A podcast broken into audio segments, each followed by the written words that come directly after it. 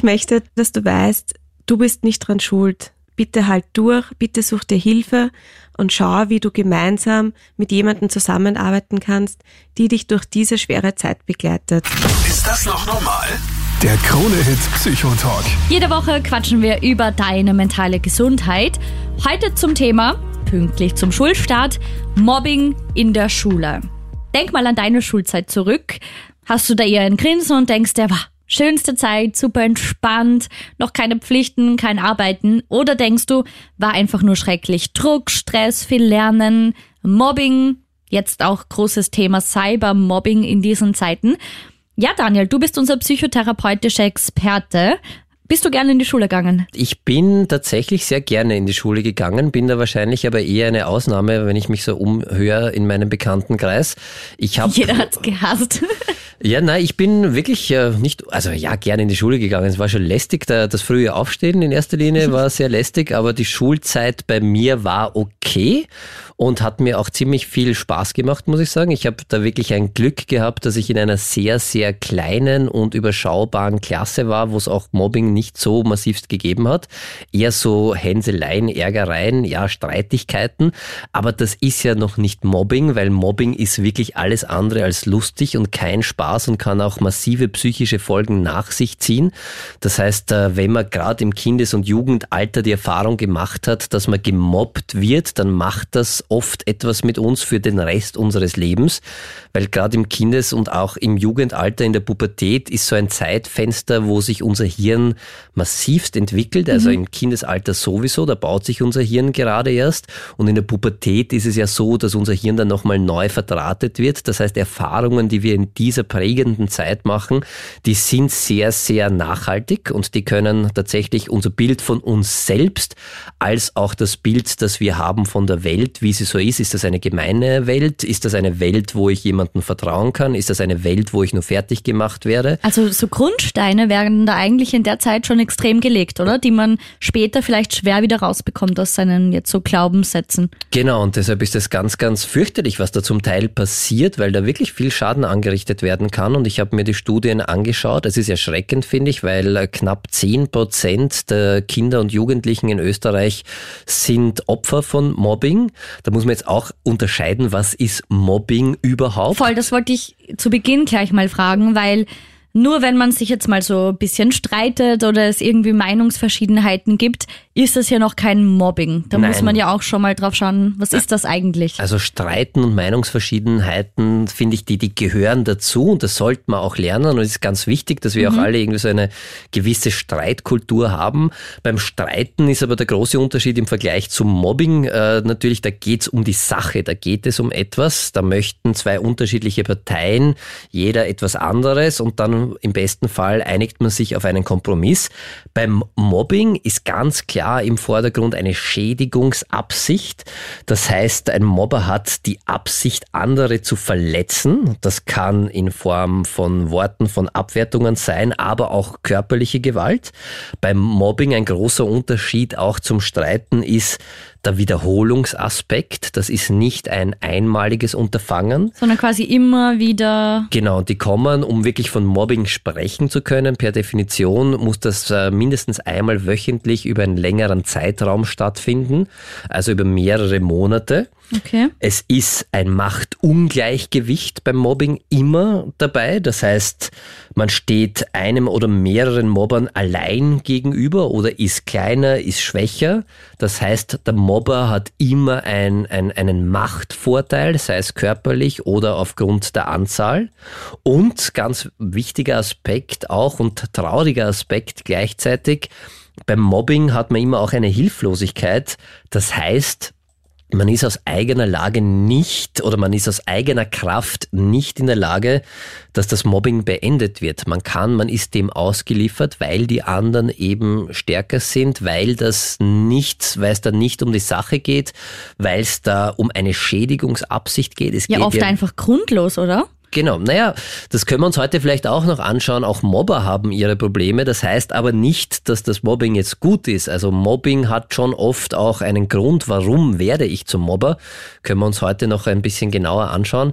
Und sehr spannend finde ich auch beim, beim Mobbing, gerade wenn wir im Schulkontext uns das anschauen, dass da ja oft so eine, eine, eine klassische Rollenverteilung gibt. Und wenn jetzt jeder, oder vielleicht äh, bist du ja noch in der Schule oder denkst zurück an deine Schulzeit, da gibt's ja immer den Betroffenen, also den, den es trifft, das Opfer. Da gibt's den oder die Mobber, das sind meistens nicht so viele, das ist einer bis maximal drei. Dann gibt's aber diese Mitläufer, das sind halt MitschülerInnen, die immer wieder mal mitmachen, aber von denen das Ganze nicht ausgeht. Die wahrscheinlich halt auch jetzt nicht wirklich sich irgendwas sagen trauen oder? Ja, das sind wahrscheinlich dann eher die, die Verstärker gibt's da noch. Da gibt's so dieses Okay. Rollenbild der Verstärker. Das sind die, die dann drüber lachen und die da nicht einschreiten und die irgendwie signalisieren, okay, das ist ja eh lustig und haha. Hm, Hauptsache es trifft quasi nicht mich. Genau. Dann gibt's manche, die Verteidiger, eine Verteidigerrolle einnehmen. Das sind die, die versuchen, dagegen was zu unternehmen. Und dann gibt's noch eine große Gruppe, das sind die Außenstehenden, die das Mobbing schon mitbekommen, aber so tun, als würden sie es nicht sehen und deshalb gar nichts unternehmen. Und da ist oft die Angst ganz, ganz groß, äh, dass mich selber treffen könnte und deshalb schaue ich lieber weg. Und das ist so eine Dynamik, die sich da entwickeln kann. Und nachdem es da diese unterschiedlichen Rollen gibt, kann das wirklich sein, dass das zu so eine eigene Dynamik entwickelt und dann über einen langen Zeitraum immer auf ein Opfer hingehauen wird. Das muss nicht nur körperlich sein, sondern es kann genauso verbal sein. Cybermobbing, auch Cybermobbing- ganz großes Thema. Da verstecken sich die Leute ja oft. Genau, da ist es fast noch ein bisschen einfacher, weil man Anonymer, ja. dem nicht ins Gesicht schauen muss. Und man muss ganz ehrlich sagen, es ist zwar Schulbeginn, aber Mobbing gibt's auch im Erwachsenenalter und das gibt's auch in vielen Kontexten im Arbeitsbereich und in, in sozialen Gruppen. Da muss man jetzt nicht ein Kind sein, um Opfer von Mobbing werden zu können, was sehr, sehr traurig ist. Und deshalb sollten wir uns das wirklich gut anschauen und überlegen auch, was man dagegen machen kann und uns äh, Hilfe holen, weil eben ein, ein, ein Aspekt von Mobbing ist, dass ich dem mehr oder weniger ausgesetzt bin vermeintlich in der Situation und ich brauche Hilfe von außen. Und deshalb ist ganz, ganz wichtig, finde ich, dass wir heute darüber reden und äh, nicht nur schauen, was kann ich als Opfer machen, sondern vielleicht auch, was kann ich als Elternteil machen, was kann ich als Mitschüler machen und wo gibt's vor allem Hilfe? Und da bin ich äh, ganz, ganz froh, dass wir heute eine Expertin, eine ganz Ja. liebe Kollegin von mir auch eingeladen haben, die gleich da ist, die liebe Martina Steininger, sie ist Sozialpädagogin und hat mit mir gemeinsam die Ausbildung in der Verhaltenstherapie gemacht und arbeitet seit vielen, vielen Jahren äh, mit Kindern und Jugendlichen zusammen und hat da ganz, ganz viel Erfahrung schon gesammelt Perfekt. und sie wird gleich da sein. Ich freue Zur mich Tür schon sehr drauf. hereinspazieren. Du bist nicht allein. Frau Dr. Martina Steininger, du bist Sozialpädagogin und Psychotherapeutin. Wir haben gemeinsam die Ausbildung der Psychotherapie gemacht. Also Doktor bin ich nicht, aber das hast du mir voraus. Und du arbeitest ganz, ganz viel in deinem Beruf mit Kindern und Jugendlichen zusammen und äh, da auch mit durchaus schweren Fällen. Das heißt, du hast da wirklich einen super guten Einblick und deshalb freue ich mich, dass du da bist, weil du da wirklich eine super Expertin bist auf diesem Gebiet. Du hast auch zwei Therapiehunde, das ist mir noch ganz wichtig zu sagen, oder? Ja, genau. Daniel Ja. und seine Hundeliebe. Ja, ich habe ja auch zwei Hunde, ja Ah, genau. Genau, Nepomuk und Sokrates, Ja, oder? genau, das ist Liebe. Grüße an dieser Stelle. Aber jetzt einmal schön, Okay, Daniel. schön, dass du da bist. Es geht heute nicht um Therapiehunde, sondern es geht um ein wirklich ernstes Thema. Es geht um das Thema Mobbing in der Schule. Und da hätte ich gleich mal ähm, eine erste Frage, weil unter Kids ist das ja oft so, dass man ja sich ein bisschen so hänselt und äh, ärgert. Und jetzt interessiert mich so, was ist der Unterschied zwischen Ärgern und Streiten? Oder wo fängt ja für dich irgendwie Mobbing an? Ja, das ist ein ganz ein wichtiges Thema und ich finde, das ist auch gar nicht so einfach, gleich mal festzumachen, was ist was. Prinzipiell versch- gibt's Unterschiede. Beim Streiten geht's um was. Da geht's um ein Thema, da geht's um eine Sache. Da haben zwei unterschiedliche Meinungen, jeder will vielleicht was anderes. Ganz oft sind auch Missverständnisse der Grund für einen Streit. Aber wichtig ist, jeder darf seine Meinung sagen und jeder wird gehört. Das heißt, ähm, beim Streiten kann man gemeinsame Lösungen finden, findet man oft gemeinsame Lösungen, es kann ein Kompromiss sein und das ist entweder gleich noch im Streit oder vielleicht in, äh, zu einem späteren Zeitpunkt, wenn man wieder sich quasi versöhnt hat und schauen kann, was ist schiefgelaufen, wo stehen wir jetzt. Das ist ganz klar Streiten. Der Unterschied zum Ärgern ist bisschen spezifischer, weil beim Ärgern, da geht's nur ums Ärgern. Es geht hier nur um Verletzungen. Mhm. Es geht hier nicht um irgendeine Sache, die man ausdiskutieren kann oder um irgendeine Sache, die, die vielleicht eine Lösung, die, wo man eine Lösung finden kann gemeinsam. Da geht's wirklich nur, dass der eine will, dass sich der andere ärgert, dass er sich schlecht fühlt, und dabei interessiert mich die Meinung vom anderen gar nicht. Und selbst wenn er die Meinung oder sie die Meinung sagen würde, dann wäre das nur ein weiterer Grund, um weiter zu ärgern. Aber ist Ärgern nicht auch sowas, was wir alle machen ab und an? Ja, natürlich. Es gibt ja, man hört ja auch von den, von den Kindern und Jugendlichen ganz oft, das war ja nur ein Spaß. Ja. Habe ja nur einen Spaß gemacht, mhm. verstehst keinen Spaß. Und das kommt schon ganz oft vor, dass man zum Spaß ärgert. Das will ich jetzt auch gar nicht abstreiten, aber da gibt es ein ganz eine wichtige Schwelle, nämlich die Spaßschwelle. Und die muss jeder für sich selbst definieren. Ich kann nicht sagen, du verstehst keinen Spaß, das war ja lustig gemeint, weil mir kann niemand vorschreiben, was ich lustig finde und was nicht. Okay, also mhm. wenn es jetzt dem anderen wehtut und da ist eine Grenze überschritten, dann ist das nicht mehr nur Spaß ärgern, je nachdem, wie es beim Gegenüber halt ankommt. Genau. Obwohl das ganz oft lustig sein kann, wenn man sich gegenseitig wegen Kleinigkeiten ein bisschen piesackt, ein bisschen da lacht, gemeinsam über jemanden anderen lacht oder gemeinsam über sich selbst lacht. Aber dabei muss ich immer in der Sicherheit sein, dass ich sagen kann, stopp, das finde ich jetzt nicht mehr lustig. Mhm. Oder hey, äh, das ist jetzt nicht okay, das, das macht mich traurig oder da bin ich verletzt. Das geht ganz oft in der Situation nicht. Dass man dann auch wirklich ernst genommen wird und weiß, okay, jetzt ist Schluss und es wird halt nicht weitergehen. Genau.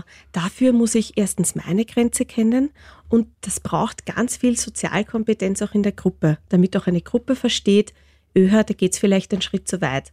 Und das ist bei Kindern und Jugendlichen ganz oft noch nicht ausgeprägt. Das mhm. entwickelt sich erst. Mhm. Und deswegen ist das so sensibel, weil das in Entwicklung steht, weil noch keiner für sich sagen kann, äh, okay, da kann ich jetzt noch mitlachen oder Stopp, bitte, das ist mir zu viel. Das ist ganz was Schwieriges in der Situation. Stell mir vor, das ist für Erwachsene auch ganz schwierig. Also wie soll auch, das, auch, oder? Ja, natürlich. Aber wie wirkt sich's aus? Man merkt das bei einem selber erst, mhm. wenn man dann traurig wird, wenn man drüber nachdenkt, wenn einem das nicht loslässt, wenn das Sätze sind, die das Gehirn noch immer wieder mit einspielt. Mhm. Oft Jahre später noch, oder? Das brennt sich richtig ein. Ja. Ja, genau. Ich finde schon, wenn man so auf die Schulzeit zurückblickt oder wenn ich jetzt generell ähm, in meinem Umfeld ähm, mir Schulkids anschaue und was da so abgeht oder auch jetzt ähm, vor allem mit Social Media, dann denke ich mir schon, hm, Kinder können schon echt grausam sein.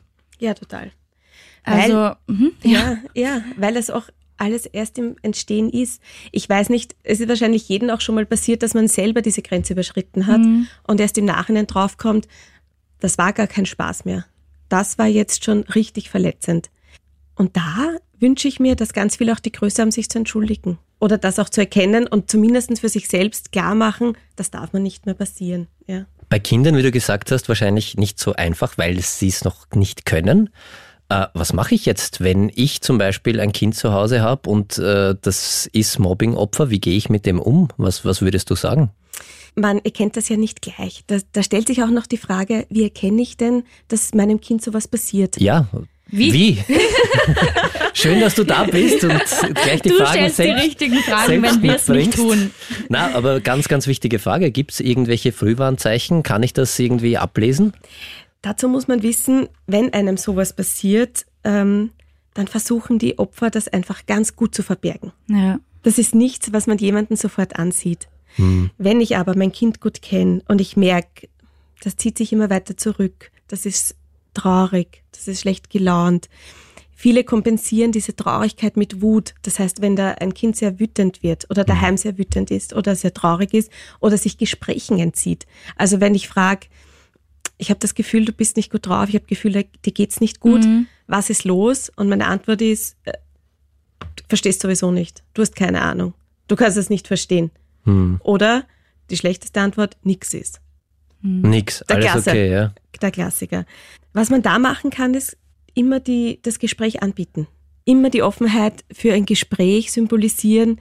Ich sehe, es geht dir nicht gut. Ich sehe das in deinem Blick, ich sehe das in deiner Körperhaltung, ich sehe das in deiner Sprache und ich möchte dir gern helfen. Bitte sprich mit mir. Was man auch natürlich dann immer tun kann oder tun muss, ist die, das Gespräch mit den Pädagoginnen suchen. Und auch tatsächlich mal nachfragen, fällt irgendwas auf? Gibt es ein Thema in der Schule? Wenn nicht schon der umgekehrte Weg kommt und die Pädagoginnen den Kontakt zu den Eltern suchen und auch nachfragen, ist daheim was los? Wir sehen auch dem Schülerin, der dem Schüler geht's nicht gut. Also da wirklich schauen, dass man ins Gespräch kommt. Ich habe aber schon das Gefühl, dass viele nicht so sensibilisiert drauf sind. Zumindest kenne ich das aus meiner Schulzeit. Du meinst jetzt Lehrerinnen? Ja, Okay, ja. Also ich glaube, da muss man auch noch viel tun. Und äh, Weiß nicht, wie es jetzt ist und voll, voll spannend, weil da haben wir eine WhatsApp bekommen von äh, der lieben Olga und die schreibt, sie hat eine neunjährige Tochter und sie bekommt mit, dass in der Klasse was nicht stimmt. Und im Sommer, also sie hat es geschafft, mit ihr zu sprechen. Sie hat ihr erzählt, dass, äh, da, dass sie von anderen Schülern gemobbt wird. Und sie weiß jetzt nicht, ob sie mit der Lehrerin sprechen soll oder nicht, weil sie die Angst hat, dass das die Situation für die Tochter nur noch verschlimmert. Ist das nicht eine begründete Angst? Die Angst ist auf jeden Fall begründet. Und gleichzeitig muss ich sagen, das ist unsere einzige Chance. Nämlich wegschauen und verbergen, das machen die Kinder eh von selbst. Und wir müssen als Erwachsene eine Stufe höher gehen und sagen, wir schauen aber nicht weg. Wir können das nicht verbergen, es wird nicht geduldet. Weil das Wegschauen und das Nicht-Reagieren ist gleichgesetzt mit Dulden und Erdulden.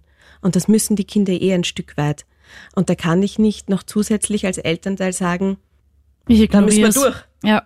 Also das, äh, Ja, oder das solche nimmt ja, Tipps wie lach mit oder versuch da drüber zu stehen oder Naja, es, da- das sind ja, das ist ja ein Teufelskreis. Es fängt ja an mit, mit Ärgerei und man hat das Gefühl, die ganze Ärgerei kriegt man nur selbst ab. Man ist die Einzige oder der Einzige, der geärgert wird. Und das ist furchtbar scheußlich. Hm. Und der nächste Schritt ist, man hat das Gefühl, man ist alleine auf der Welt. Man ist alleine in der Klasse. Es gibt niemanden mehr, der unterstützt. Es gibt niemanden mehr, der hilft oder einen beisteht. Und das ist der Teufelskreis, den es zu unterbrechen gilt. Und in dem Alter ist das ja wirklich so alles, was du kennst. Da bist du halt in der Klasse, da hast du vielleicht rundherum nicht so viel Stütze oder andere soziale Kontakte noch und da ist das ja für einen wirklich wie so ein Weltuntergang, stelle ich mir vor. Wenn du niemanden hast. Ja, voll. Und, und ich glaube, es gibt ja auch diese Dynamiken, die sich beim Mobben gerade in Schulklassen, also da wirst du dich viel besser auskennen, dann auch in, in, entwickeln können, dass ja andere Schüler vielleicht schon merken, okay, das passt nicht und da will ich gar nicht mitmachen. Aber ich habe Angst, wenn ich da jetzt was sage, dass ich dann der Nächste bin, das nächste Opfer bin und deshalb irgendwie so außenstehend irgendwie dabei sind und vielleicht dann auch mehr oder weniger durch einen Gruppenzwang gezwungen werden, da fast ein bisschen mitzumachen. Gibt es da irgendwie eine Chance, da reinzukommen, auch über die anderen? Was, wenn man das als Kind mitbekommt Ja, und man sieht, jemand wird geärgert, jemand wird gemobbt und man traut sich nicht direkt in der Situation beizustehen, dann kann man aber zumindest im Nachhinein oder mal in einem äh, ungestörten Moment äh, hingehen und sagen, ich habe gesehen, was passiert ist und ich finde es nicht okay. Und ich sehe das und es, ich kann jetzt nicht helfen, aber ich kann dir sagen, du bist nicht allein und ich habe es bemerkt. Und ich finde es nicht okay, was dir hier passiert. Das allein hilft schon. Man muss nicht direkt da reingrätschen und sagen, hey, stopp, aufhören, wenn man sich nicht traut. Wenn man sich traut, jemanden beizustehen und sowas bemerkt und sagt, okay, ich, ich fühle mich jetzt kompetent genug, das zu durchbrechen oder hier auf der anderen Seite zu stehen und zu helfen, äh, dann wünsche ich da ganz viel Mut und Kraft. Und es zahlt sich auf jeden Fall aus, sich für die richtigen Sachen einzusetzen. Aber es ist wahnsinnig schwer. Was man auch machen kann, ist Hilfe holen. Das heißt, in dem Moment, wo ich sehe, das passiert und der oder diejenige kann sich nicht wehren und ich kann nicht in der Situation helfen, aber ich kann das sagen. Ich kann stellvertretend das, was ich gesehen habe, bei einer Pädagogin, bei einer äh, Vertrauenslehrerin erzählen. Und das hilft auch schon ungemein, weil dann können nämlich die Erwachsene wieder in ihrer Rolle kompetent handeln und schauen, dass das Klassenklima besser ist. wie schnell kriegt man da Hilfe als Betroffener? Also wie ist wirklich mit einem Gespräch, wenn ich jetzt als Elternteil zu den Lehrern gehe und sage, hey, das ist mir aufgefallen, das geht nicht, oder wie, wie lang dauert das? Wahrscheinlich dann, unterschiedlich, oder? Ich denke, das ist ganz ein individueller Prozess. Nämlich jede Phase ist individuell. Die Phase, wo sich das aufbaut und vielleicht von einem Ärgern auf ein tägliches Ärgern, von einer Person auf die andere Person zu einer Gruppe, das sind ganz unterschiedlich, äh, unterschiedliche Phasen, die ganz individu- individuell ablaufen können und auch die Art und Weise, wie es einen trifft. Und auch die Art und Weise, ist es ein direktes Ärgern? Stehen wir uns gegenüber und ärgern uns? Oder verlagert sich das in die Social-Media-Welt? Weil das ist nochmal eine ganz andere Dimension, weil das hinter, ähm, hinter verdeckten Bildschirm sozusagen passiert. Richtig feig dann eigentlich. Ja, ich sag, ich sag ähm, mit den Kindern und Jugendlichen, mit denen ich arbeite, sage ich ganz oft, schreib nicht was, was du auch nicht direkt ins Gesicht sagen würdest. Das sollten sich auch viele, viele Erwachsene äh, zu Herzen nehmen, finde ich. Ja, oder schreib nicht was, was mal laut vorgelesen werden könnte. Also das ist auch nochmal ein, ein guter Gedankenanstoß. Ja, voll. Und behandle die anderen so, wie du selber behandelt werden möchtest, Die wenn wir schon bei den Die Weisheiten pädagogischen sind. Klassiker, natürlich, ja. Aber auf Genau. jeden Fall, also ich was sagen, ganz wichtig, offen Nicht wegschauen, sein, voll. nicht wegschauen, den Kindern immer anbieten, auch und Verständnis dafür haben, dass sie vielleicht gerade nicht mit mir reden wollen, aber trotzdem immer dieses Angebot machen. Und ganz, ganz wichtig finde ich, und das ist überhaupt irgendwie so mein Lebensleitmotiv, den oder diejenige, die was sagt, immer ernst nehmen. Voll. Egal, was da kommt. Und nicht irgendwie so ein bisschen, ah, so schlimm wird das nicht sein. Und das ist mir ganz, ganz wichtig in dem Zusammenhang. Ja, vor allem ähm, im Kontakt mit Kindern und Jugendlichen gut zuhören und auch zwischen den Zeilen lesen. Also ernst nehmen auf jeden Fall, was du gerade gesagt hast, aber auch zwischen den Zeilen lesen und dann nochmal im Zweifelfall noch dreimal nachfragen. Wenn sie eben sagen, ist nix, dann quasi nochmal. Ja, nicht, nicht segieren mit der Fragerei. Also viele Kinder sind ja auch dann super genervt, wenn wir da mit seinen super schlauen Fragen kommen. Ähm, sondern einfach zeigen, ich bin da, ich möchte dir helfen, du kannst mir vertrauen, wenn du soweit bist. Super spannend. Gleich schauen wir uns jetzt auch noch die Sicht an, wie quasi Kinder selber zu Mobbern werden. Du bist nicht allein. Mobbing in der Schule, großes Thema. Ähm, viel zu oft wird da weggeschaut und deshalb ist es ganz, ganz wichtig, dass wir da ganz offen drüber reden. Und jetzt interessiert mich mal so der andere Aspekt. Wie werden Kinder überhaupt zum Mobbern? Ich habe an meiner Seite zwei ExpertInnen und Daniel, ich frage dich jetzt mal aus psychotherapeutischer Sicht, wie werden Kinder zum Mobbern? Warum? Was gibt ihnen das? Wie werden Kindern zu Mobbern? Also das ist wahrscheinlich nicht so einfach zu erklären, aber wir können es einmal versuchen, psychologisch äh, zu hinterfragen das Ganze. Es hat ganz viel mit dem eigenen Selbstwert zu tun. Also wir Menschen haben ja Grundbedürfnisse. Grundbedürfnisse, biologische kennen wir alle. Sowas wie Essen, wenn wir kein Essen haben, werden wir hungrig, wenn wir nichts zu trinken haben, werden wir durstig, wenn wir keinen Schlaf haben, dann werden wir müde. Das sind Grundbedürfnisse biologischer Art und genauso, und die sind genauso wichtig, haben wir auch psychologische, also psychische Grundbedürfnisse, die brauchen wir genauso zum Überleben.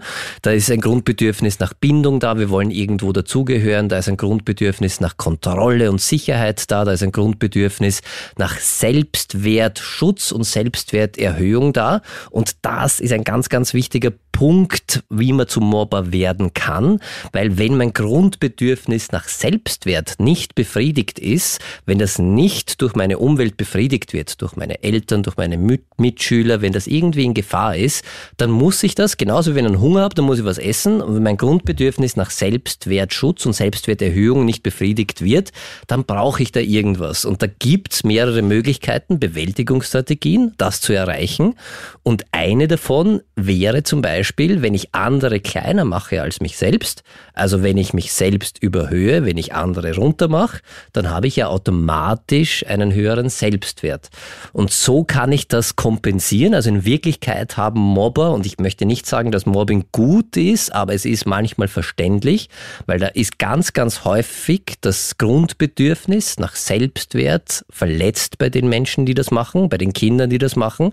Und die holen sich das halt dann auf eine Art und Weise, die für ihre Umwelt nicht optimal ist. Und langfristig gesehen muss man natürlich äh, sagen, auch für sie selbst nicht optimal ist, weil sie damit ja anecken werden. Das funktioniert kurzfristig und somit ist es ein bisschen verständlich. Das heißt aber nicht, dass es gut ist, weil alles. Weil man halt viel Schaden beim anderen anrichtet. Ja, natürlich. Und man sollte im besten Fall Möglichkeiten haben, seinen Selbstwert anders zu definieren oder anders zu befriedigen, dieses Grundbedürfnis nach Selbstwertschutz und Selbstwerterhöhung, als nur dadurch, dass ich andere klein mache. Und eigentlich sind die sehr arm unter Anführungszeichen und können dann in dieser Überkompensation, das heißt, ich kriege das nur, wenn ich andere klein mache, können sie sich aber kurzfristig einen mhm. kleinen Snack und einen kleinen Selbstwertsnack holen und das brauchen wir Menschen zum Überleben. Und Ziel sollte es aber schon sein, dass wir das nicht so machen, sondern dass wir mitbekommen, dass wir wissen, dass wir einen Wert haben, dass wir gut sind.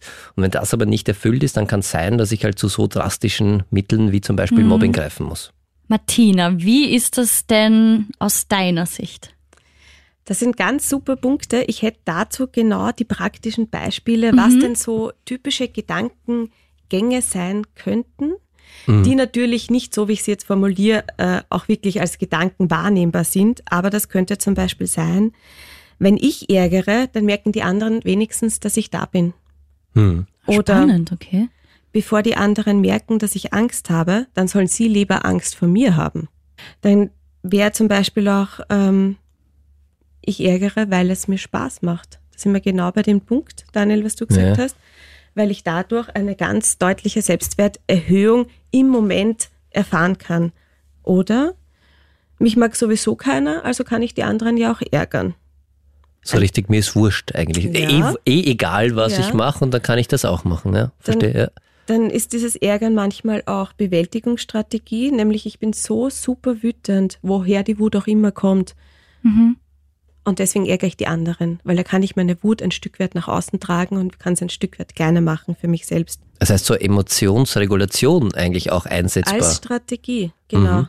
Oder ich werde immer von meinen Brüdern geärgert und deswegen mache ich das jetzt auch. Also ein, ein Teil der Erfahrung. Also quasi wie ich zu Hause zum Beispiel erlebe.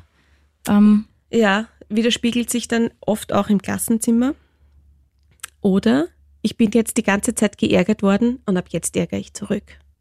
Mhm. Ah, dass man dann aus dieser Opferrolle aussteigt und sagt, dann werde ich halt zum Täter, bevor ich länger das Opfer bin. Genau, ganz genau. Und dann gibt es auch die Variante, die sie überhaupt gar nicht mitkriegen, wann die Grenze zum Spaß überschritten ist. Muss man auch ganz klar sagen. Auch das sind typische, typische Situationen, die entstehen können, was zuerst noch Spaß war und dann aber zu einer massiven Kränkung wird. Ich habe zu dem Thema jetzt eine WhatsApp-Nachricht von der Theresa bekommen. Und sie schreibt, dass ihr Sohn acht Jahre alt ist und dass sie seit circa einem Jahr beobachtet, ähm, dass er quasi andere Kinder mobbt und das sagen auch schon LehrerInnen und andere Mütter. Sie schreibt, wir haben schon oft versucht mit ihm zu reden, aber es ist, als würde er uns gar nicht hören. Langsam mache ich mir Sorgen, dass er bösartig ist oder etwas wie ein Psychopath sein könnte. Kann es sein, dass Kinder einfach böser werden? Beziehungsweise was kann ich tun, um dem entgegenzuwirken und im besten Fall zu helfen? Ich mache mir schwere Vorwürfe und Sorgen und und würde mich über eure Meinung freuen. Danke euch, Theresa.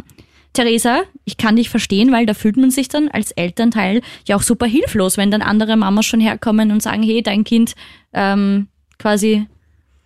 Ja, das, dadurch entsteht auch der Teufelskreis, dass man selber eine negative Sicht auf sein eigenes Kind entwickelt und dann ganz oft auch diese negativen äh, Situationen wiederholt werden. Ich würde empfehlen, in dem Punkt ähm, ganz viel positive Situationen entstehen zu lassen, wo man mhm. das Kind auch für seine Verantwortung loben kann, wo das Kind auch mal gut sein kann und gut sein darf. Hast du ein Beispiel? Ich denke da an, ähm, zu überlegen, welche positiven Seiten, welche Ressourcen hat mein Kind? Was macht mhm. er gern, was macht er gut? Und das wirklich auch fördern und da wirklich bestätigen, ihn dabei begleiten und auch ah ja, jetzt sprechen wir ja von, von einem Buben, ja. Mhm. Und äh, mit acht Jahren, da entwickelt sich so dieses erste soziale Gefüge. Das kommt jetzt gerade, das ist entwicklungspsychologisch, passt das da gut hin mit hinein. Das entsteht jetzt gerade. Wer bin ich in der Gruppe? Wie verhalte ich mich? Was haben, was hat mein Verhalten für Konsequenzen?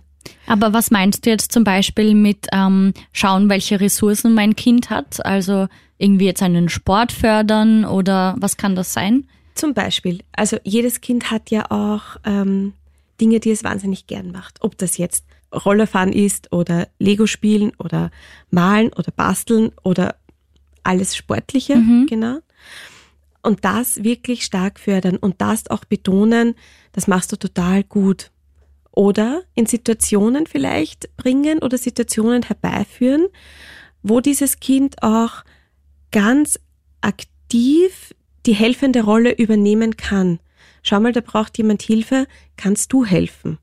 Und das dann wirklich stark betonen. Entweder mit kleineren Kindern treffen und tatsächlich auch sagen, schau mal, da lernt gerade jemand Rolle fahren, magst du mal vorzeigen? Magst mhm. du mal Tipps geben? Ja, also man bringt das Kind ganz aktiv in die Rolle von einem helfenden, von einer mhm. helfenden Person. Damit kann ich aktivieren das Gefühl und das auch betonen. Damit kann ich aktivieren das Gefühl, ach, da war ich jetzt in der guten Rolle. Ah, da war wer in Not, ich habe geholfen. Und das ist wahnsinnig schön zu erfahren, als Mutter, als Kind und dieses Gefühl dann auch bestärken. Das heißt, ähm, bitte kreativ sein, bitte überlegen, welche Situationen könnte ich aktiv herstellen, wo mein Kind in einer helfenden Rolle, in einer unterstützenden Rolle was ganz besonders gut machen kann und das dann auch verstärken und äh, betonen und loben. Spannend, ja.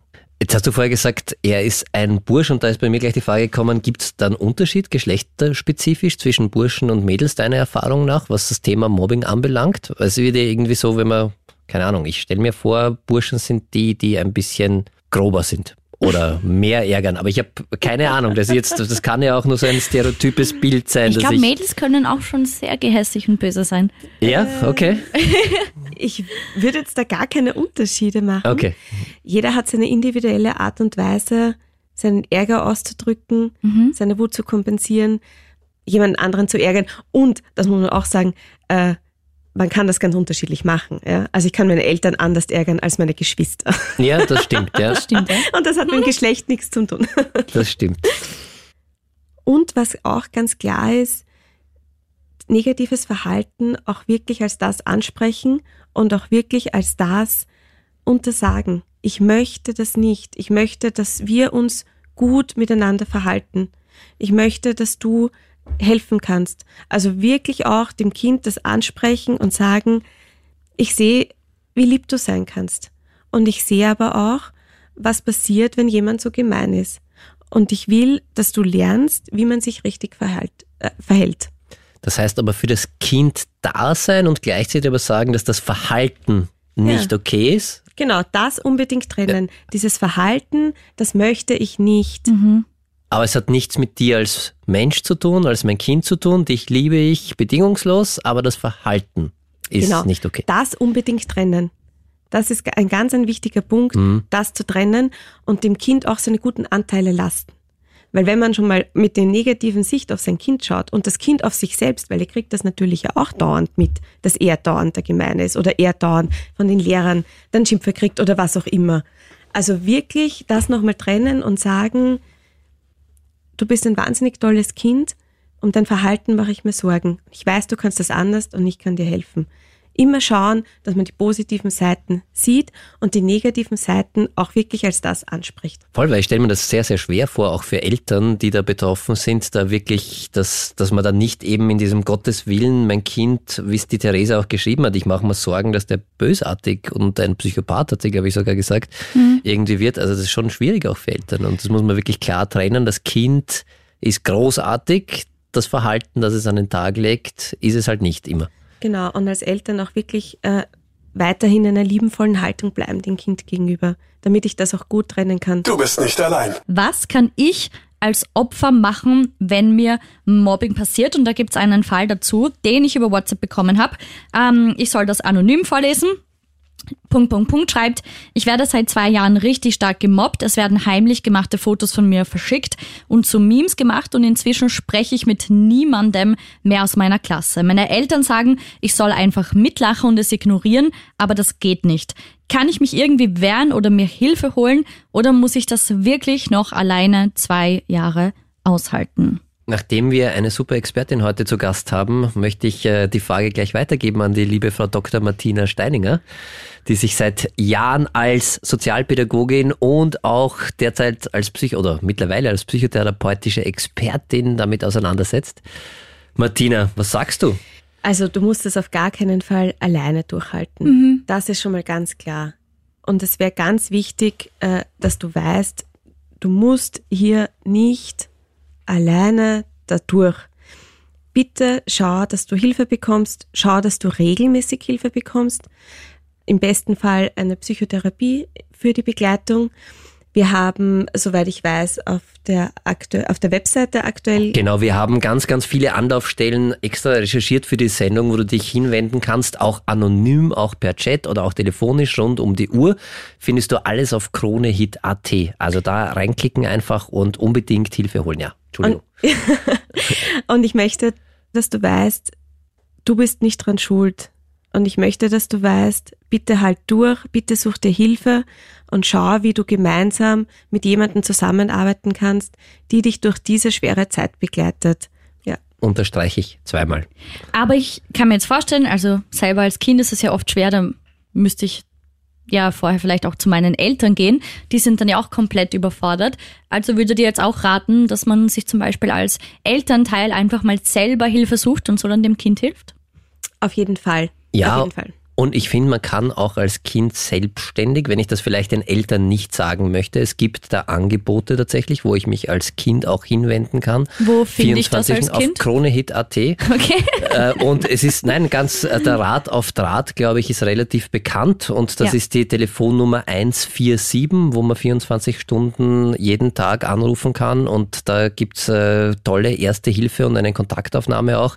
Es gibt viele weiterführende Vereine auch, die sich extra dem Thema Mobbing in der Schule auch angenommen haben, wo man auch anonym einmal hinschreiben kann und sich einmal so einen Erstkontakt und Unterstützung äh, zu holen und sagen, okay, wie kann ich gemeinsam, weil alleine, glaube ich, äh, ist es ganz, ganz schwierig, aus so einer Mobbing-Situation auszusteigen, bis unmöglich. Genau. Also bitte hol dir hier Experten an deine Seite, die können dich stärken, die können dich gut beraten und die können mit dir gemeinsam an einer Lösung arbeiten. Du bist nicht allein.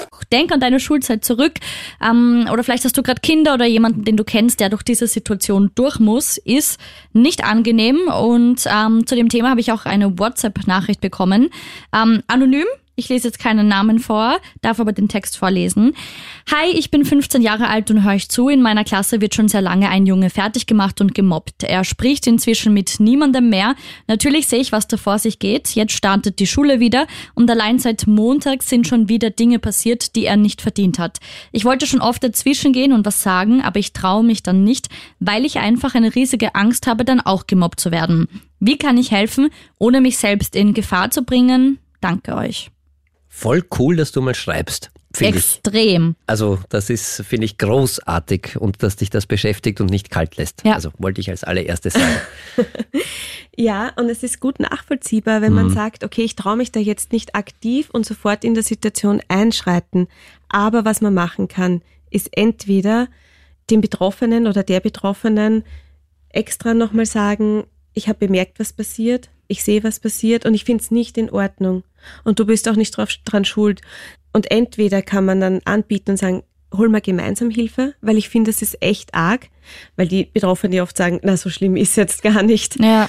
Ja, ja. Ähm, aber da wirklich auch gut draufschauen und sagen, ich sehe, es ist nicht in Ordnung, ich sehe, wie dich das trifft, ich bitte dir an, holen wir uns gemeinsam Hilfe. Und das muss ja auch nicht vor der ganzen Klasse sein, oder? Das genau, kann ja dann das eben ist ein wichtiger Ja. Punkt. Ja, tatsächlich wirklich ähm, extra mal sagen, ich sehe das, tut mir leid für dich, wenn du willst, hol ich Hilfe, wir können gemeinsam, aber du musst wissen, es ist nicht in Ordnung und ich finde es auch nicht in Ordnung. Mhm. Du bildest dir das nicht ein, ich sehe, dass das nicht okay ist. Ja, und damit ist Genau. man schon als Opfer nicht mehr alleine. Ja, weil und es ist Genau. nicht jeder gegen dich, so wie man es dann vielleicht als Kind sich irgendwie denkt, in dem Fall. Genau, das wäre nämlich ein typisches Beispiel, dass man immer irgendwie das Gefühl hat, die ganze Klasse ist gegen mich. Wenn ich aber weiß, da gibt's noch jemanden, der das auch so sieht und der tatsächlich ähm, hinter mir stehen würde, nicht aktiv in der Situation, aber gedanklich weiß ich das, dann ist das schon ganz viel wert. Mhm, voll.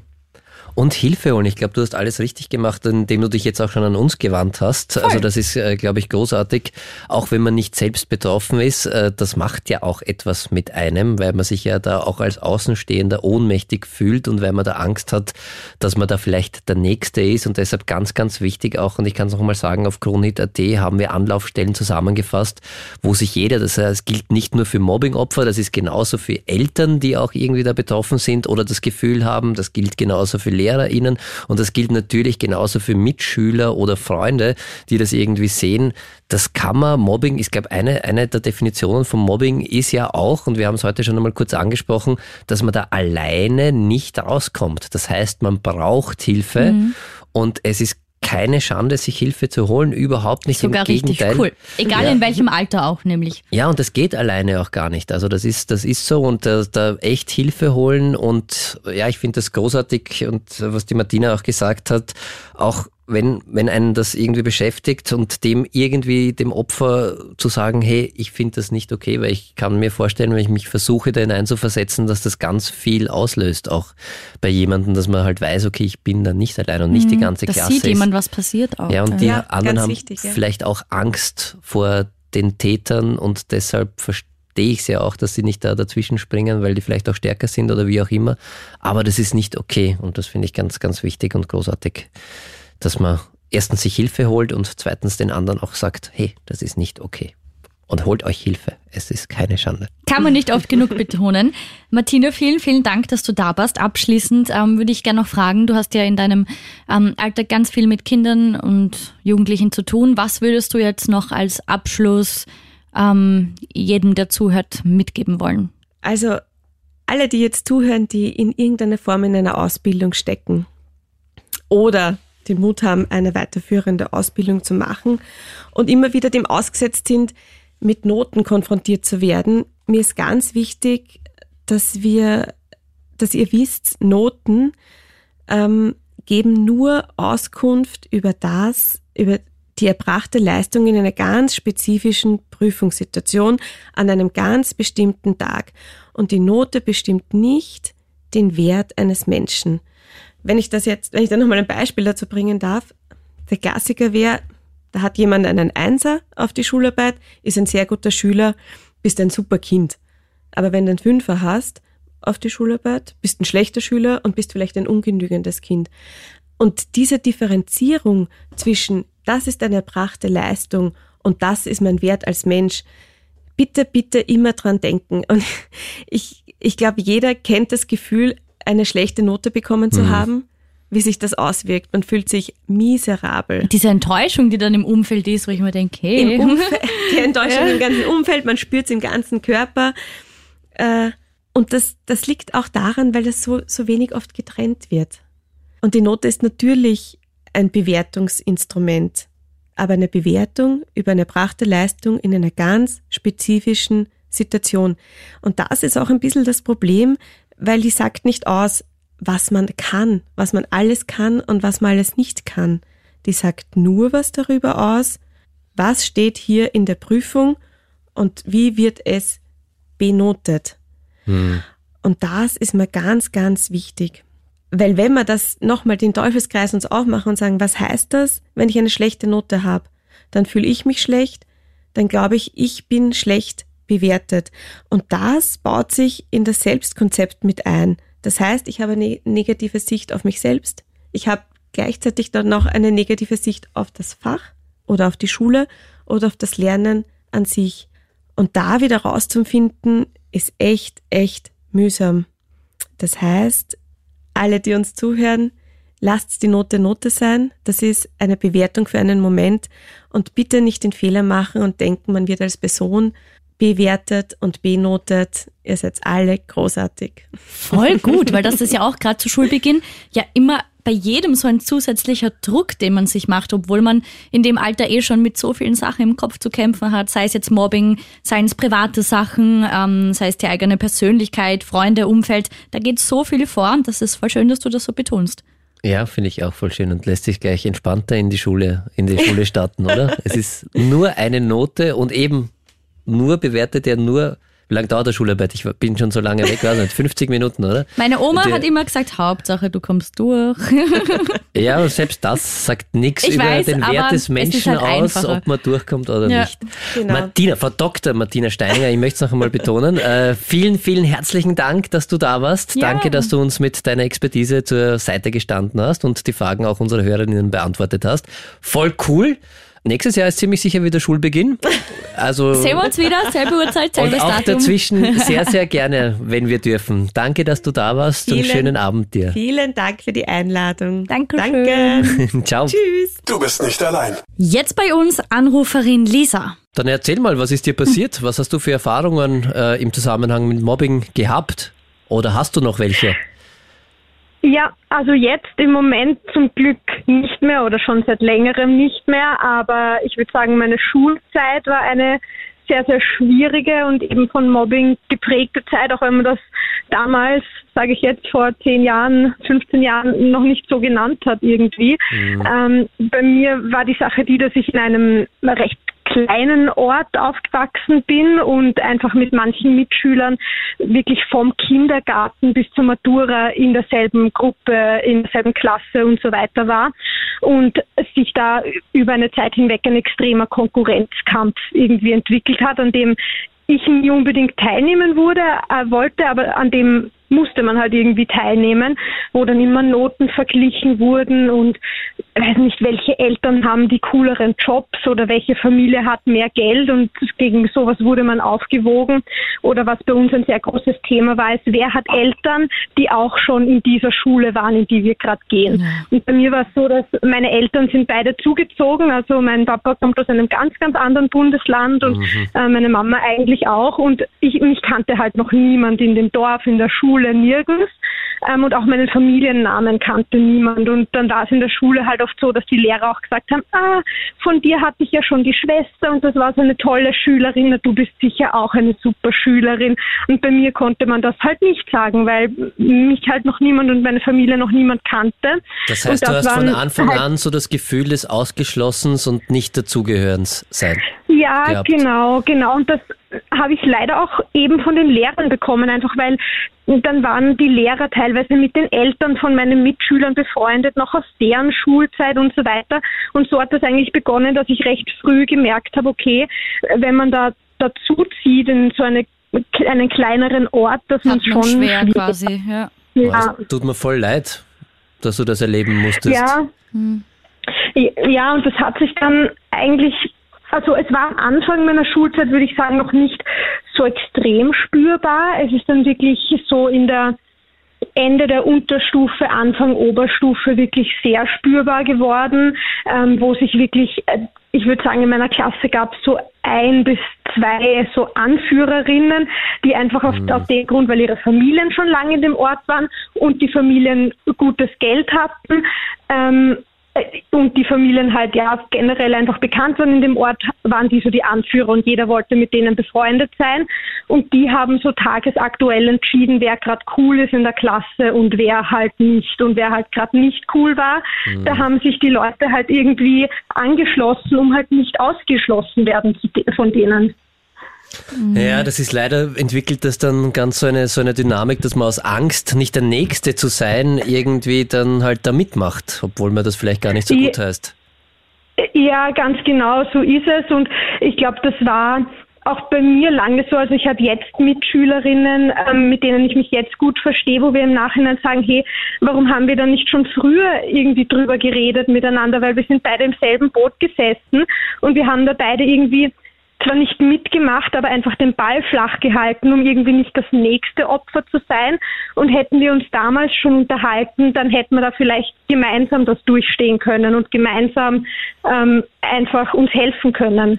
Das heißt, für dich war eigentlich in die Schule gehen dann eigentlich eine Qual, oder? Ja, für mich war es wirklich eine Zeit lang, also ich würde sagen, so ganz schlimm war es so ein, zwei Jahre lang, wo ich wirklich auch mal mit, mit meinen Eltern oder mit meiner Mama zum Direktor gegangen bin und ihn gebeten habe, ob ich bitte in die, in die andere Klasse wechseln darf, weil das waren mehrere Leute von außerhalb und mehrere Leute, die ja, ich halt nicht, also die halt niemand kannte und habe ihn wirklich unter Tränen gebeten, mich bitte in die andere Klasse wechseln zu lassen, weil ich diesen Konkurrenzkampf und diese Intrigen irgendwie in meiner Klasse einfach nicht mehr aushalte. Und er hat mir nur ganz trocken ins Gesicht gesagt, ja, eigentlich ist mir das egal und ich kann das nicht ändern, aber wenn ich dich in die andere Klasse gebe, dann sind dort zu viele Schüler und bei dir in der Klasse zu wenig, also das können wir nicht machen. Fürchterlich. Wahnsinn. Wie hast Vor du allem, das, wenn du schon Hilfe holst. ja, wie hast du das geschafft? Ja. Dann doch klingst jetzt nicht so, als, als also Ja. klingst sehr stark. Ja, es, ich, es ist eine gute Frage irgendwie, wie ich das dann geschafft habe. Also was mein großes Glück, glaube ich, war, ist, dass ich mich dann kurz danach entschieden habe, für ein Semester ins Ausland zu gehen und eine ähm, amerikanische Highschool zu besuchen. Und Voll dann war ich cool. mal für ein Semester weg. Ähm, was auch sehr viel Mobbing mit sich gebracht hat. Also ich kann mich da noch an äh, wirklich Sprüche erinnern, von denen ich zwar erst im Nachhinein erfahren habe, aber die ich heute noch nicht gern wiederhole, einfach weil ich mich das halt getraut habe und das sonst niemand gemacht hat. Aber das war dann auch mit ganz viel Hänseleien verbunden und ja, ob sie jetzt glaubt, sie ist was Besseres, weil sie halt mal in den USA gelebt hat, obwohl ich das nie so rübergebracht habe, beziehungsweise da bin ich gerade erst weggeflogen und war ja noch gar nicht da und hätte ja noch nicht mal so tun können, als ob. Ähm, aber das, das war eigentlich gut für mich, dass ich da mal weg war aus dieser Klasse, dass ich auch dann im Ausland gesehen habe, wie es eigentlich laufen kann mit einer Klassengemeinschaft. Und als ich dann zurückgekommen bin, hat mir das irgendwie so viel Stärke gegeben, dass ich dann das letzte Jahr auch noch irgendwie ausgehalten habe. Okay. Tut mir echt leid, dass du da so lange durchhalten musstest und dass das äh, wirklich eine, eine, eine schlimme Zeit für dich war. Hat das noch Auswirkungen auf dein Leben heute? Das kann ja auch sein, dass es vielleicht positive Auswirkungen hat, dass du jetzt besonders... So wie in den USA, das klingt ja schon mal voll cool, dass du dich das dann getraut hast im Vergleich zu den anderen. Aber denkst du Ja. heute noch, noch oft dran oder glaubst du, hat das irgendwie Auswirkungen auf dich, auf dein Leben jetzt, heute? Ja, ich denke vor allem dann dran, wenn ich mich mit Freunden unterhalte und die mir dann sagen, ja, wir haben jetzt halt Klassentreffen oder wir machen regelmäßig was noch mit der Klasse und mir tut das dann oft sehr weh, weil ich das halt einfach gar nicht habe. Also ich kann de facto auf meine Schulzeit einfach überhaupt nicht schön zurückblicken oder so wie viele sagen, die Schulzeit, das war ja die schönste Zeit meines Lebens. Das habe ich einfach gar nicht, weil ich war einfach so froh, als es vorbei war und finde es aber total schade, dass ich diese zwölf oder teilweise 15 Jahre, die ich mit denselben Menschen jeden Tag verbracht habe, dass ich damit so gut wie niemanden mehr Kontakt habe und diese doch Zeit, die man da verbracht hat, mit niemandem mehr teilen kann. Und das, da denke ich schon oft dran, wenn da andere Freunde davon erzählen. Ähm, beziehungsweise bin ich einfach wirklich sehr vorsichtig, was meine Freunde angeht, also was was das Freunde aussuchen auch angeht. Ähm, und wenn ich, also wie gesagt, ich wohne jetzt in Wien, aber manchmal bin ich doch auch wieder bei den Eltern zu Hause und wenn ich da zum Beispiel mit dem Zug fahre ähm, und Personen, die mit mir in der Klasse waren, fahren zum Beispiel von der Arbeit in Wien nach Hause, ich setze mich bewusst in ein ganz anderes, in einen ganz anderen Waggon vom Zug, weil ich das gar nicht aushalten würde, wenn die jetzt schräg gegenüber von mir sitzen würden zum Beispiel. Verstehe ich, ja. Ja, ich auch. Und ich finde es also ich find's, find's beeindruckend, dass du das äh, gut gemeistert hast und vor allem, was ja oft die Gefahr ist, dass man dann irgendwann einmal glaubt, man ist selber irgendwie schuld daran oder so und das ist ganz, ganz wichtig, du kannst ja nichts dafür, das ist ja das Gemeine beim Mobbing, dass das ja aus, aus, einem, aus einer Nichtigkeit, aus einem Nichts herauskommt Ja. und dass man da ja als Opfer gar nichts dafür kann, da hat man einfach nur das Pech, dass Ja. man in deinem Fall war es halt, Du dass hast ja sogar probiert rauszukommen. Genau, dass du dazugezogen Ja. bist, aber du hast ja nichts falsch gemacht und du bist ja als Mensch deshalb irgendwie nicht, nicht, nicht schlecht oder anders oder was auch immer, sondern das war, es ist einfach wirklich, das ist so gemein beim Mobben, weil man kann ja dann auch nicht raus, weil man ja nichts falsch gemacht hat. Also du kannst ja, Ja. da nichts dafür. Das ist Ja. echt, echt, echt schwer zu verstehen dann oft auch. Ja. Ja. Und ich, ich weiß nicht, woher das kam, aber ich bin froh, dass ich selbst immer irgendwie das Bewusstsein hatte, dass ich da jetzt nichts dafür kann. Also ich, obwohl ich mir viel habe anhören dürfen, es war mir immer bewusst, dass okay, es, es ist jetzt nicht meine Schuld, dass die das jetzt so empfinden oder dass ähm, eben einer der größten Punkte war einfach, als ich da in die USA gegangen bin und ich habe mir dann so oft gedacht, okay, ähm, ich weiß nicht, warum sie die Sachen jetzt sagen und natürlich ist das verletzend, aber ich erlebe dafür so was Tolles und das überschreibt das irgendwie, das übertrifft das einfach irgendwie und ich, auch wenn es niemand nachvollziehen kann von Ihnen, aber für mich war das so eine große Sache und da in, ins Ausland zu gehen hat einfach bis heute mein Leben komplett verändert. Und wenn da ein paar Leute was drüber sagen wollen, was halt schlecht ist, aus welchen Gründen auch immer, dann ist das Gott sei Dank relativ gut an mir abgeprallt. Natürlich, manche Sachen haben schon wehgetan, aber ich bin sehr froh, dass ich das irgendwie innerlich trotzdem wusste, dass es nicht dass an meiner Person nichts falsch ist. Das, glaube ich, ist urwichtig zu betonen, einfach, wenn du selber jetzt nichts machst und keinem wehtust, dann bist du ja quasi ein guter Mensch und wenn dich jemand anderer trotzdem jetzt aus dem Nichts angreifen und attackieren will, sagt das, finde ich ja eigentlich alles über die aus. Mhm. Ja. Und trotzdem ja. ist es sehr, sehr schwer, das auszuhalten und muss ja. man schon sehr, sehr stark sein.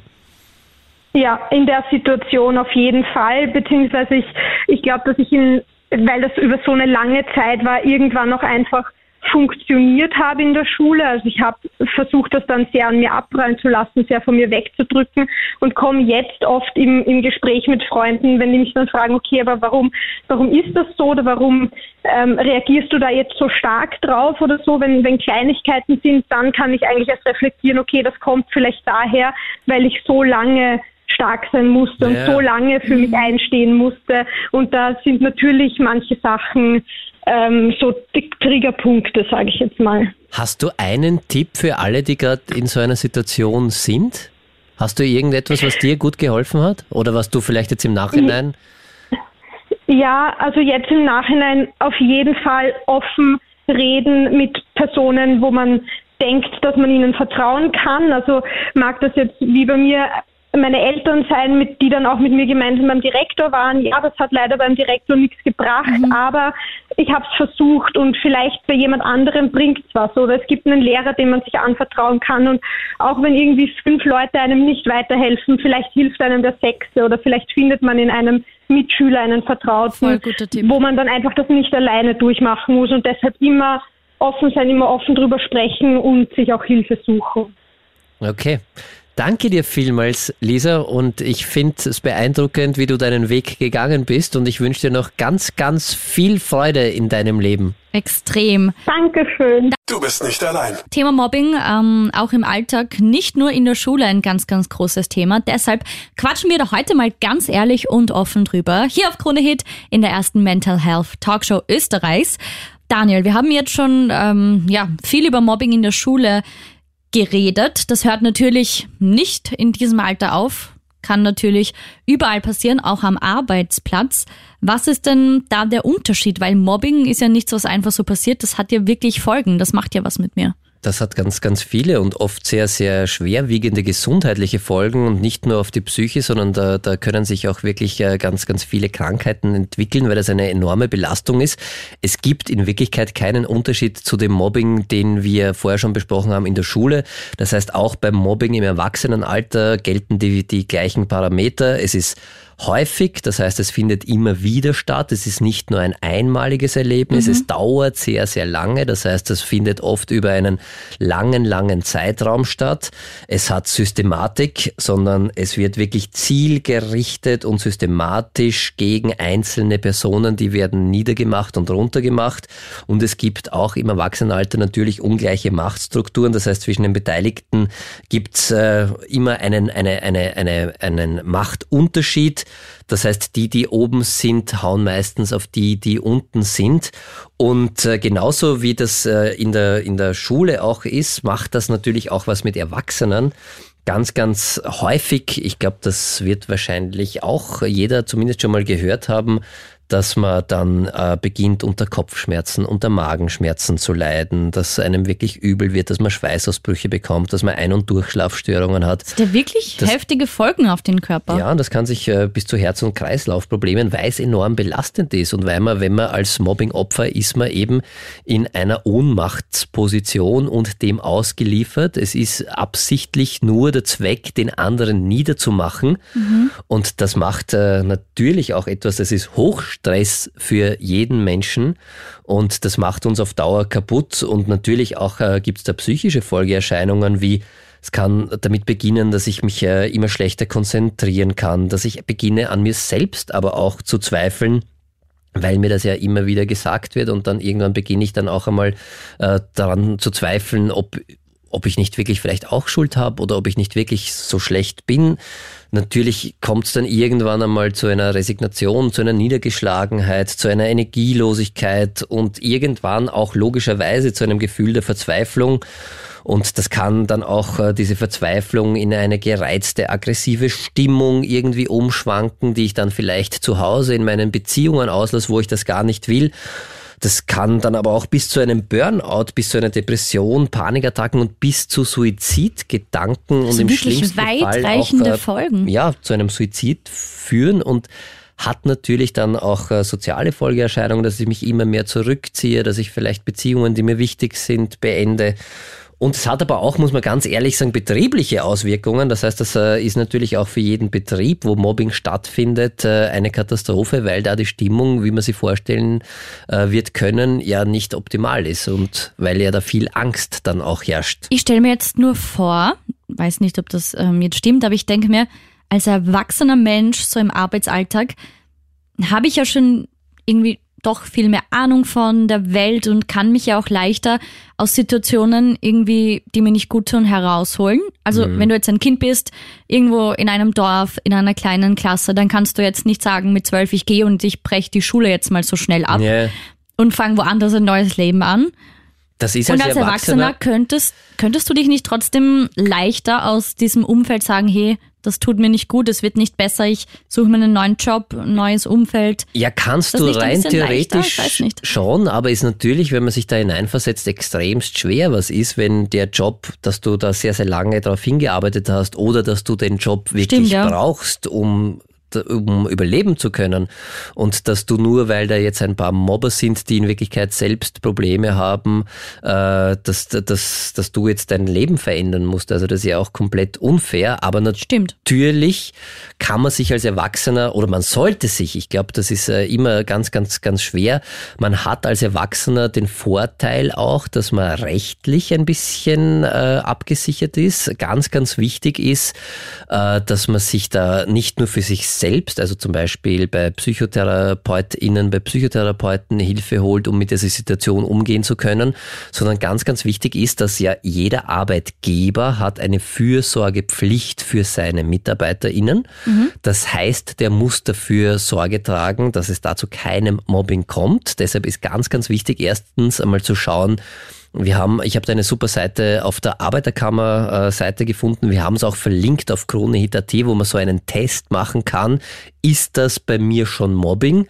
Und ich finde es großartig, was Sie da gesagt haben, dass man da auch ein, ein, ein Tagebuch dann schreibt, wenn das passiert, dass man eben sich auch rechtlich absichern kann. Und da Okay. gibt es so eine Vorlage dafür, die man sich da runterladen kann, dass man das wirklich auch schriftlich dokumentiert. Was ist da passiert? Wer hat das gemacht? Was hat das bei mir ausgelöst? Und sich das ganz genau auch dokumentiert, weil man hat da schon auch rechtlich Möglichkeiten. Man kann zum Beispiel, habe ich gelesen, aber im besten Fall dann auch mit der Arbeiterkammer besprechen, die äh, stehen da gerne zur Verfügung. Man hat da, also jetzt abseits von der psychischen Seite, einmal die arbeitsrechtliche Seite auch ganz wichtig. Man hat dann schon Anspruch auf eine, eine, ähm, eine vorzeitige Entlassung. Also man muss dann nicht diese Fristen einlassen, man hat Anspruch auf seine Abfertigung und man hat auch Anspruch, dass der Chef dazu eine Lösung findet. Und Das wusste ich zum Beispiel nicht. Glaube ich, wissen viele nicht. Genau, und deshalb da unbedingt, also ganz schlimm, wenn es ist und macht körperlich und psychisch natürlich eine enorme Belastung, aber es gibt zumindest arbeitsrechtlich, kann man sich da ein bisschen Hilfe zusätzlich auch holen, was ja auch sehr, sehr wichtig ist. Und da wird eben empfohlen, dass man das wirklich ganz genau dokumentiert, dass man das dann auch, wenn es dann zu einem rechtlichen Streit kommen sollte, dass man das dann auch dokumentiert hat und so ein Tagebuch schreibt. Und aus psychotherapeutischer Expertensicht kann ich sagen, ist dieses Tagebuch in zweierlei Hinsicht eine großartige Idee, weil es mir auch helfen kann, dass ich das mir ein bisschen von der Seele schreibe mhm. und das kann auch ganz hilfreich sein. Ich schreibe, ich liebe Tagebuch schreiben. Ich schreibe das eigentlich schon seit ich ein Kind bin. Ich hoffe nicht nur ein Mobbing-Tagebuch. so, nein, ja. so generell über alles, was passiert, weil es einfach hilft, ja, die Gedanken niederzuschreiben. Ja, und einzuordnen auch ein bisschen ja. und das ein bisschen sich wirklich von der Seele zu schreiben und ja, da in dem konkreten Fall. Also ich wünsche niemandem, dass er so ein Tagebuch schreiben muss. Ich wünsche jedem und jeder, dass sie ein Tagebuch gerne schreibt, wo sie ganz viele positive Sachen reinschreiben kann. Mhm. Aber in dem konkreten Fall macht es auch Sinn, sich das äh, da wirklich festzuhalten und es bringt auch ein bisschen etwas für einen selbst. Also ist okay. Aber den Link gibt es, wie gesagt, auf kronehit.at.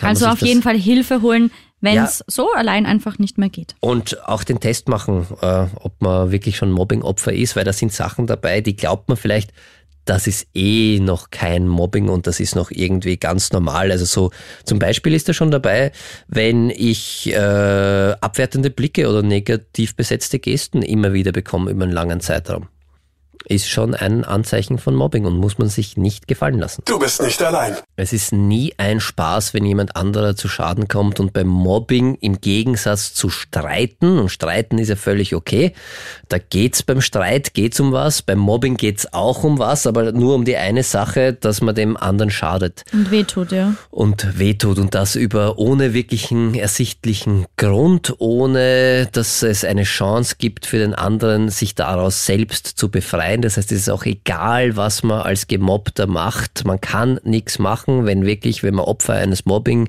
einer Mobbing-Attacke wird, dann ist das völlig egal, weil dann geht es nur darum, den anderen klein zu machen. Und das hat natürlich Folgen, das macht mit uns allen was. Ich finde es schrecklich, wenn sowas äh, immer finde ich schrecklich, aber wenn das gerade in der Kindheit, in der Jugend passiert, das sind halt einfach Phasen in unserem Leben aus psychologischer Sicht. Die voll prägen einfach. Genau, wo wir ein Bild ja. erst entwickeln über uns selbst, von uns selbst und ein Bild auch über die Welt.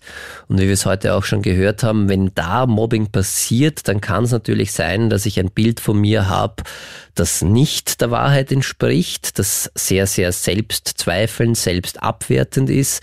Und es kann aber genauso sein, sein, dass ich ein Bild von der Welt habe, das schrecklich ist und mir ganz, ganz viel Angst macht, weil es ja damals auch so war und dass ich hinter jedem Gespräch einen Angriff auf meine Person vermute, auch wenn das vielleicht jetzt in der Realität gar nicht mehr so ist und das ganz, ganz viel mit mir macht, weil ich dann durch mein Leben gehe, weil ich ständig Angst habe, weil ich eben diese Erfahrung gemacht habe, dass das früher halt einmal so war und das muss jetzt nicht mehr so sein und das ist sehr, sehr traurig. Da kann man was dagegen machen. Ich wollte gerade fragen, ja. was würdest du jetzt jemandem raten, der schon erwachsen ist und den quasi das Mobbing von der Schulzeit jahrelang später noch belastet? Also wenn es wirklich einen Leidensdruck auslöst und bei mir eine Belastung auslöst und ich sage, okay, mir macht das extremst viel Stress und das dann unbedingt wirklich äh, sich professionelle Hilfe holen, in die Psychotherapie gehen, zum Psychotherapeuten, zu einer Psychotherapeutin, da kann man ganz gut was machen. Da kann man dann einen Prozess in Gang setzen, wo man das auch mal verarbeiten kann. Zum Teil, muss man ehrlich sagen, sind das ja auch wirklich dramatische Erlebnisse gewesen, weil es mhm. da wirklich ja, da kann auch, äh, kann es auch zu körperlicher Gewalt gekommen mhm. sein, aber diese emotionale Verletzlichkeit oder ver, diese emotionalen Verletzungen, gerade in dem Alter, wo man ja versucht, irgendwie zur Gruppe dazu zu gehören und dann ausgeschlossen zu werden, das ist wirklich ein, ein das fühlt sich an, als, als würde man sterben, kann man das fast irgendwie, das ist, es ist für uns überlebensnotwendig, irgendwo dazuzugehören. Und nur, nur unter Anführungszeichen, wenn man dann gemobbt wird und diese Erfahrung macht, ich gehöre nirgends dazu, ist das, kann das wirklich dramatisch sein. Muss nicht. Das heißt unbedingt dann, unbedingt, wenn man Leidensdruck hat, wirklich in die Psychotherapie gehen. Da kann man gut was machen, sich das anschauen, das verarbeiten und eine faire reale Sicht wieder gewinnen, sowohl auf sich selbst, weil da bleibt ja ganz viel hängen, an ganz viel, was mir gesagt wurde, gerade in jungen Jahren, du bist, du bist schlecht, du bist schlecht, wird irgendwann im Laufe der Zeit zu einem Ich bin schlecht nennen das in der, äh, in der Psychotherapie Introjekte. Das heißt, ich übernehme das, was mir ganz oft gesagt wurde mhm. von außen. Irgendwann übernehme ich das für mich und das kann man wieder auflösen und einen fairen, realen Blick wieder auf die Welt zu bekommen und ohne diese Angst zu haben. Also bitte holt euch Hilfe. Entweder wenn ihr mittendrin seid, aber auch wenn es schon einmal passiert ist und wenn man darunter leidet, auf jeden Fall, weil das ist sehr, sehr schade, weil man dann wahrscheinlich viel in seinem Leben verpasst, was man nicht machen muss und weil es auch krank machen kann tatsächlich, weil es dazu führen kann, dass ich zum Beispiel, weil ich damals gemobbt wurde, habe ich irgendwie gemerkt, okay, aber wenn ich ganz viel leiste und besonders äh, fleißig bin und mehr mache als alle anderen, dann habe ich doch irgendwie eine Möglichkeit, einen Erfolg zu haben. Halt Das- ur viele Coping-Strategien, die Genau. man dann so lernt, wo man Und sich das- denkt, hä, das hilft eigentlich nicht, ja. damals vielleicht kurz funktioniert und das übernimmt man und hinterfragt nicht mehr. Das heißt, ganz viele Menschen könnten dann, wenn sie so eine Coping-Strategie für sich entwickelt haben, ich muss mehr leisten als alle anderen, irgendwann einmal im Burnout landen oder halt wirklich krank werden, weil sie sich überarbeiten, weil sie in einer permanenten Überforderung sind, weil sie emotional noch immer in dem Alten sind, nur wenn ich mehr als alle anderen leiste, und das kann sich halt in so einer Mobbing-Situation aufgebaut haben, nur wenn ich mehr als alle anderen leiste, habe ich überhaupt einen Wert. Und das verfestigt sich irgendwann und dann ist man automatisch in diesem Rad drinnen und kommt da schwer ohne Hilfe raus. Und da kann die Psychotherapie sehr, sehr gut helfen und es lohnt sich, das wirklich in Angriff zu nehmen. Mobbing, ja. Entschuldigung, ganz wichtig, das wollte ich noch unbedingt sagen. Bitte, wir haben auf Grundit.at alle Anlaufstellen zusammen äh, gesucht, Ist die nur uns einen jetzt Klick entfernt. Genau, die uns da im Zusammenhang mit Mobbing als wichtig erschienen sind und wo du sofort Hilfe 24 Stunden, sieben Tage die Woche auch bekommen kannst. Bitte nutzt die. Hm. Bei Mobbing ist es wirklich schwer bis unmöglich, alleine damit fertig zu Ja, werden. Mobbing ist kein Spaß, mach was dagegen. Ist das noch normal? Der Krone-Hit Psychotalk.